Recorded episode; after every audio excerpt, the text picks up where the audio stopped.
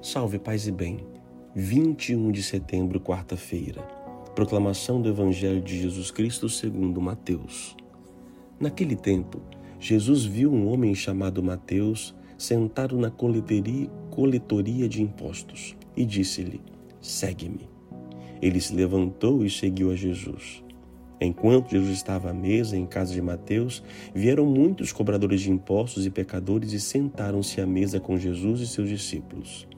Alguns fariseus viram isso e perguntaram aos discípulos: Por que vosso mestre come com os cobradores de impostos e pecadores?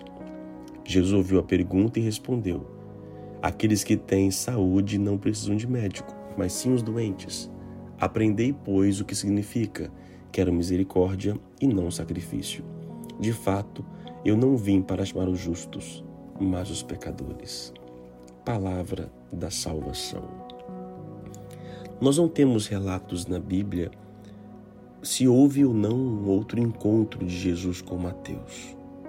Não sabemos se Mateus o cercava, se ouvia a distância, porque foi muito pouco esse contato.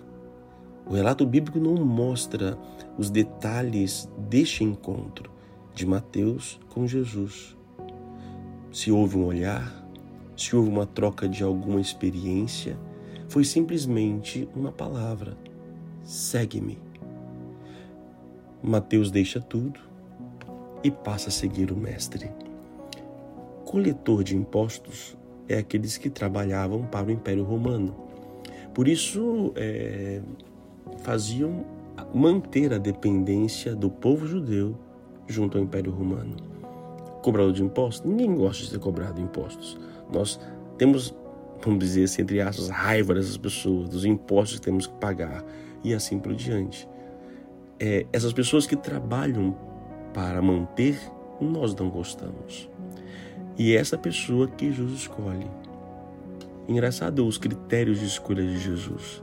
E ele conclui dizendo: eu vou, eu, eu vou chamar os doentes. Quando vamos montar uma empresa ou montar uma estratégia de alguma coisa, nós procuramos os melhores na área. Jesus poderia escolher os melhores na área judaica, de conhecimento. Não. Os critérios dele são totalmente diferentes dos nossos.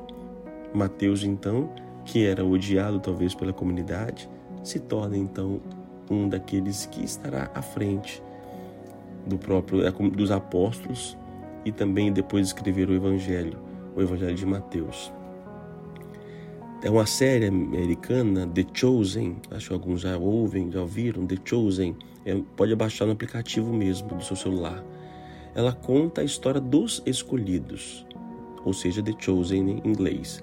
E ele, o autor, ele cria uma fantasia, ele, a partir dos textos bíblicos, ele vai criar uma história, uma personalidade é, de Mateus e outros mais. Não é referendado biblicamente, mas é uma história que, ou seja, quem era Mateus? O que, que fazia? Como trabalhava? Como era a sua família? Ele faz como fosse uma contemplação da palavra e cria essa história. É muito interessante o encontro de Mateus com Jesus Cristo, essa procura, essa insatisfação que Mateus tinha na sua vida. Vivia para o trabalho, vivia para manter aquilo que existia. Ele estava cansado. Talvez Mateus estivesse cansado de tudo, da sua vida corrida, de ser odiado, de ter tudo e ao mesmo tempo não ter nada.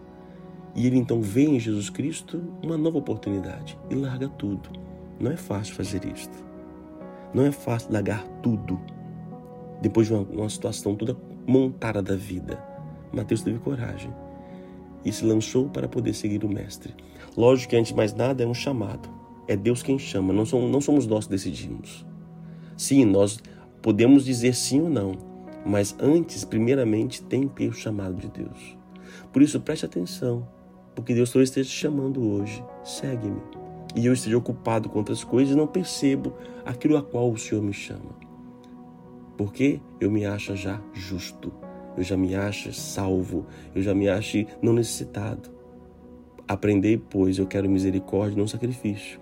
E eu vim chamar não justos, mas os pecadores.